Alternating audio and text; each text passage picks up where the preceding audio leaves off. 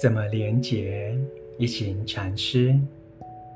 手机，手机是便捷的沟通工具，为我们节省了旅行时间和费用，帮助彼此连接。但是，手机也可能控制了我们。如果我们毫无觉察，花很多时间在手机上，那就浪费了宝贵的时间和精神，迷失了自己，没有什么效益。很多人都是手机的受害者。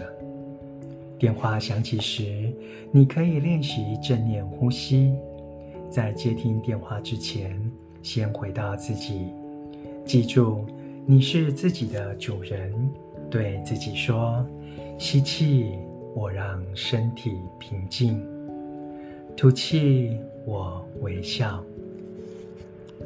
打电话或发讯息之前，我们可以练习正念呼吸，并背诵这首偈颂：话语传千里，常养性与爱，字字是珍宝，句句是花朵。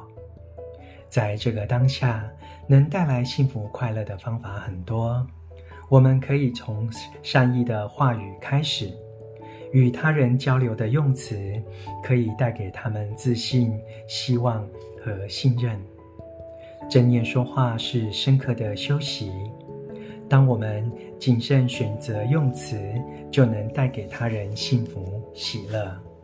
朗读，怎么连结？